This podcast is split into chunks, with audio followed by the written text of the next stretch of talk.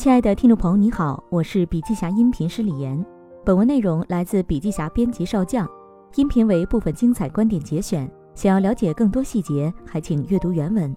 本期音频还可以在喜马拉雅、懒人听书、蜻蜓、乐听、三十六课、荔枝等平台收听，搜索“笔记侠”即可。你也可以关注我们的微信公众号“笔记侠”，查看更多内容。折柳送别和五环与雪花交相辉映的背景下。二零二二年北京冬奥会的圣火逐渐熄灭。本届冬奥会，中国代表团迎来自一九八零年参加冬奥会以来的最大的金牌奖牌双丰收，以九金四银二铜的成绩排名奖牌榜第三位，创造了历史最佳战绩。这届冬奥会有很多让人欲罢不能的定格景象，其中最让人无法忘怀的是谷爱凌两金一银的英姿飒爽，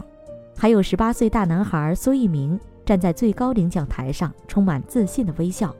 以及短道速滑、千米接力现场拼搏的风采。更让人关注的是，获得这十五枚奖牌的中国队所身披的奥运装备，均由北京冬奥会官方合作伙伴安踏精心打造。一场席卷世界的冰雪盛世，让中国冰雪健儿凸显了崛起的态势，同时也让这个中国运动品牌再一次走入全国人民的视野。另外，本届冬奥会的中国运动员出场服、运动员领奖服、工作人员制服、火炬手服装全部由安踏包揽打造，对北京冬奥会的支持助力可谓是无微不至。不论是谷爱凌的战服，还是苏翊鸣的裤装，亦或是短道速滑中国队的鲨鱼皮，背后都有着安踏科研人员付出的努力。正由于现场体现的强大产品能力，让安踏成为了本届冬奥会最大的商业赢家。数据显示，自二月四号冬奥会开幕至二月十五号，安踏官方旗舰店在天猫、京东、抖音三大电商平台的行业 GMV 排名第一，其中冬奥国旗款相关产品备受追捧，店铺奥运相关主动搜索量每日增量达五十万到一百七十万。安踏在冬奥会期间的成交额实现了百分之三十五的同比增幅，而且由于市场反馈的火热。进入二零二二年冬奥周期的安踏股价也逆势上涨，现在涨幅已超过百分之十。对此，安踏创始人、集团董事局主席兼 CEO 丁世忠曾表示：“通过研究和对标行业内外的优秀企业，可以发现他们的共同特征在于清晰的战略方向和核心竞争力。即使外部环境的变化再大，新模式、新品牌、新的机会仍然无处不在。”但是如果一家企业的战略路径不清晰，就不会有竞争力。某种意义上，安踏的核心竞争力就是实现了持续增长。按照知名经济学家陈春花教授的观点，这其实就是来自企业的价值增长。而另一位经济学家拉姆查兰则认为，基于客户所实现的增长可称为良性增长。从经济学原理角度来看，可持续增长的前提是可持续价值创新。包括产品价值创新、发展模式创新与品牌战略价值创新。当下安踏品牌成功的例子，恰恰是对可持续价值创新理论的一个深度解读。产品价值创新是可持续增长的基石。二零零三年，哈佛商业评论发布了两百位管理大师的排行榜，位列前三的国际知名管理学 H.A. 西蒙曾指出，管理就是一系列决策。他认为，企业能否做出有企业特色并与企业实际环境相协调的战略决策，是企业能否具备竞争优势和竞争能力的关键，关系到企业的兴衰与成败。因此，经济学家普遍认为，企业增长必须做到不断回归到增长驱动因素上，有效地让企业的所有努力都沿着企业价值增长的方向，不至于浪费资源。这期间最核心的。就是陈春花老师曾指出的，企业价值增长先要弄清楚在哪里实现增长，明白自己的市场定位和产品价值。聚焦到安踏品牌的运营上，可以看出安踏一直在将产品打造作为自己最核心外露的表象和支撑，因为产品力是企业市场价值基础，也是品牌建立的基础。安踏创始人丁世忠曾就此表示，所谓大国品牌要有使命、有担当。要有与国际水平比肩的创新能力，既要成为中国消费者喜爱的品牌，更要能代表中国品牌走向世界。模式创新为可持续价值创新搭建发射架。从经济学角度来看，可持续价值创新要转换成企业增长动力，需要弄明白两个问题：其中资源获取决定企业发展底气，经营重点决定企业增长方式的合理性。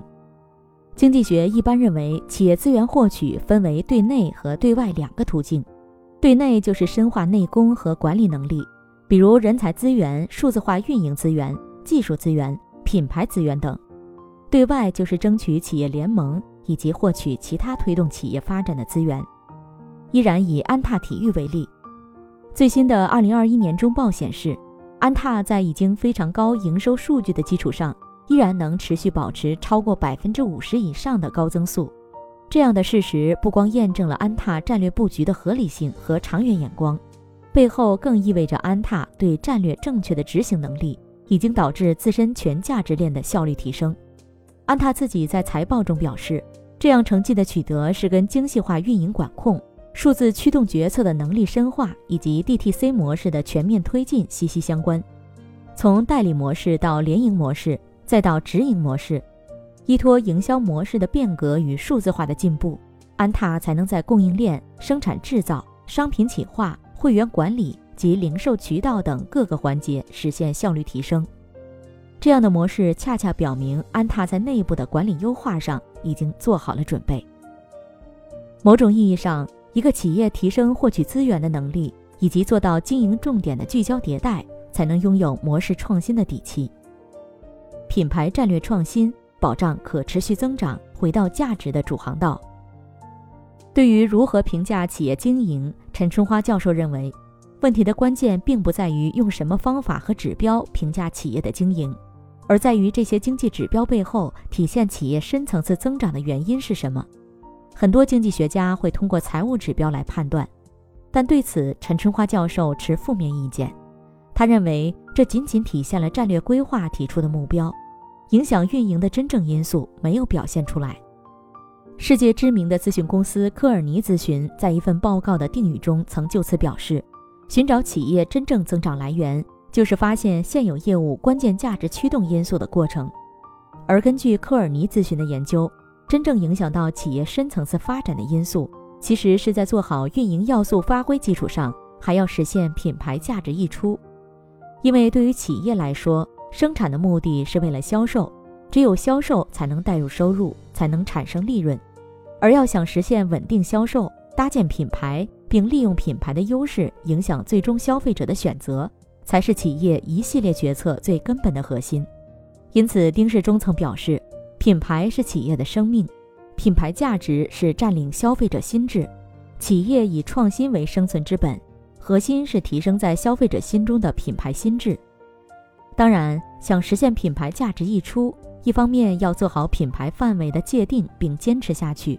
不能因为外界的诱惑而左右摇摆。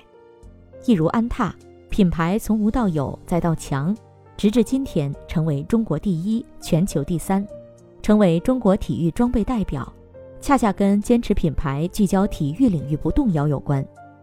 一如创始人丁世忠所说：“这个时代诱惑太多，赚钱的机会也不少。”但是我们不做其他的，我们只做我们擅长的运动鞋、运动服相关的产业。中国科特勒合伙人、增长专家王赛曾在《增长五线》一书中分析过一种增长的多元困境者，